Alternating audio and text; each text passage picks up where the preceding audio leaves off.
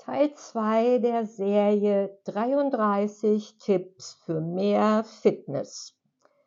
Ja, in diesem zweiten Teil geht es um dein Training, Trainingspläne, deine Trainerin, also ganz konkret um dein Fitnesstraining.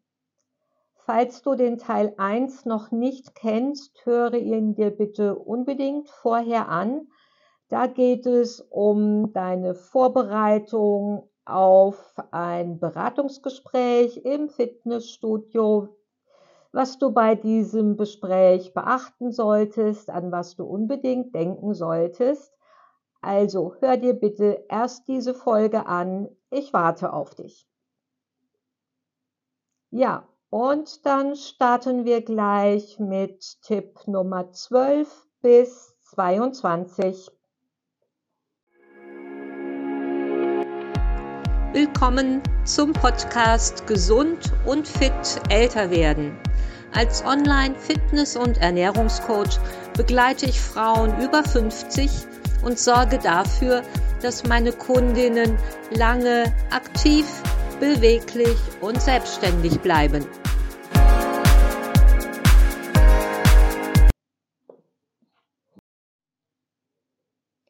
Tipp Nummer 12.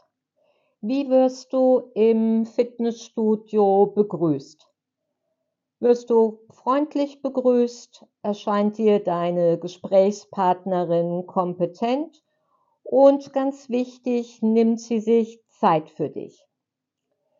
Ja, das ist natürlich nicht jederzeit möglich. Von daher ist es häufig auch besser, wenn du gesagt bekommst, Entschuldigung, im Moment habe ich keine ausreichende Zeit für ein Beratungsgespräch, dann vereinbaren wir doch lieber einen Termin. Frage dich einmal selbst, möchtest du kurz nebenbei abgefertigt werden oder sollte dein Gesprächspartner Zeit für dich haben? Im besten Fall erhältst du vielleicht schon den Hinweis, dass du dich vorab ausführlich auf der Webseite informieren kannst und dann auch die ein oder andere Frage, die dabei entsteht, schon im ersten Gespräch beantwortet werden kann. Und damit komme ich auch schon zu Tipp Nummer 13. Hört dir beim Beratungsgespräch deine Gesprächspartnerin wirklich zu?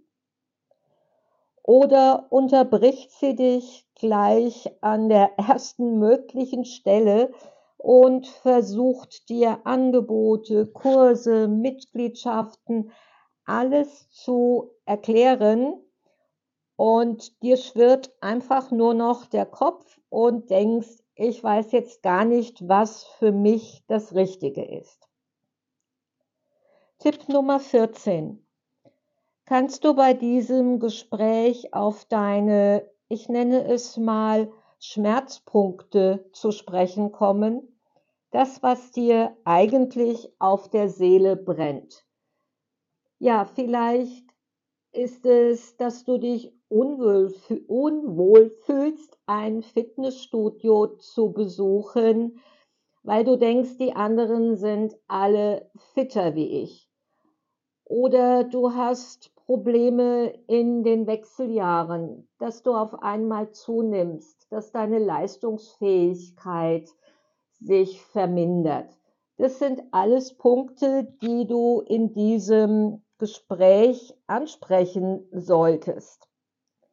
Ja, tolle Angebote eines Fitnessstudios sind prima, aber diese Angebote müssen natürlich auch auf dich zugeschnitten sein. Und das kann man in diesem ersten Gespräch auch wirklich klären. Tipp Nummer 15. Wie spricht die Trainerin mit dir? Möchtest du denn wirklich solche Allgemeinplätze hören, wie du kannst alles schaffen, wenn du es nur willst? Klar kannst du 20 Kilo in sechs Wochen abnehmen. Das schaffen wir schon. Oder gibt die Trainerin dir ehrliche Antworten und sagt dir auch wirklich, äh, nein, 20 Kilo in sechs Wochen, das funktioniert nicht.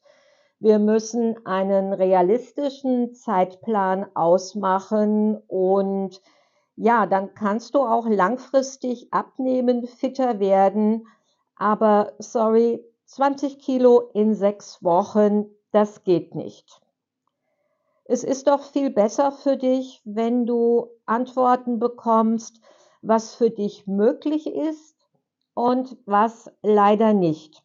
Es ist besser, die Ziele in kleine Etappen aufzuteilen und du bist dann auch wirklich mit dem Ergebnis zufrieden. Ja, und manchmal kann es sogar sein, dass deine Gesprächspartnerin zu dir sagt, sorry, mit uns beiden wird das nichts. Das ist jetzt wirklich Klartext und du bist auch vielleicht ein wenig geschockt. Aber es ist doch besser gleich am Anfang zu merken, dass das Studio nichts für dich ist. Ein ganz kleines Beispiel, wenn ja du wirklich sehr viel Kurse mit Action, mit ähm, was weiß denn ich, äh, machen möchtest, dann bist du in dem Figurstudio Silhouette nicht richtig.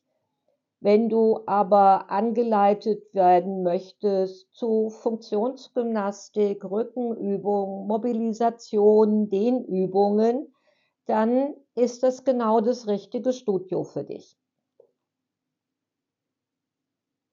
Mein Tipp Nummer 16. Du hast dich im Fitnessstudio angemeldet und wir kommen jetzt zu ja, deinen Trainingseinheiten.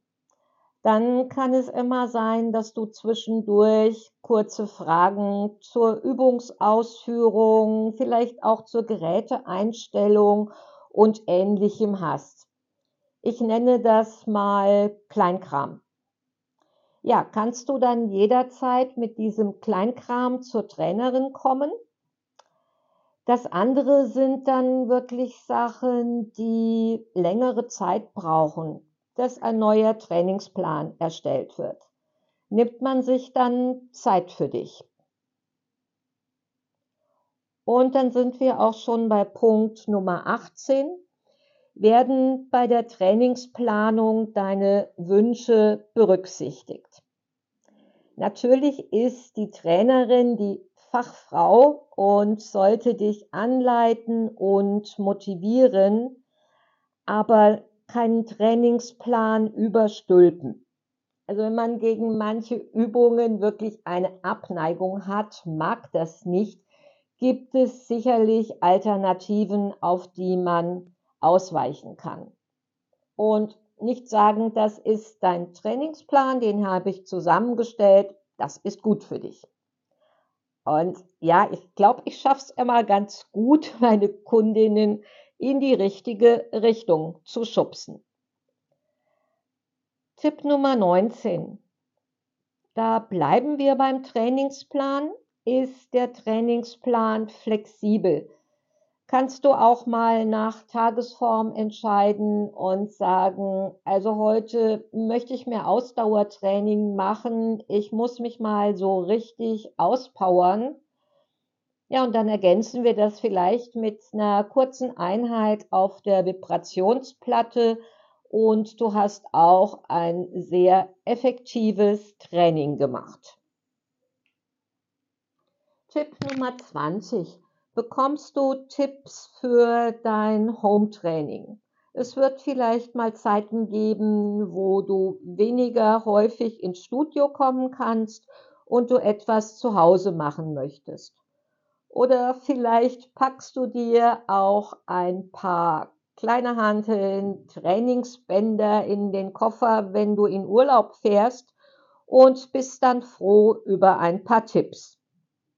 Ja, und hier kommt jetzt mein kleiner Werbeblock. Ich habe einen YouTube-Kanal, den ich dir unter dieser Podcast-Folge verlinke. Und da findest du so einige Trainings für dein Home-Training. Und der Tipp 21 schließt sich jetzt hier gleich an. bekommst du Tipps für mehr Bewegung im Alltag, weil manchmal ist ein Training im Studio einfach nicht möglich, aber es gibt Möglichkeiten, das zu Hause in deinem Alltag zu kompensieren.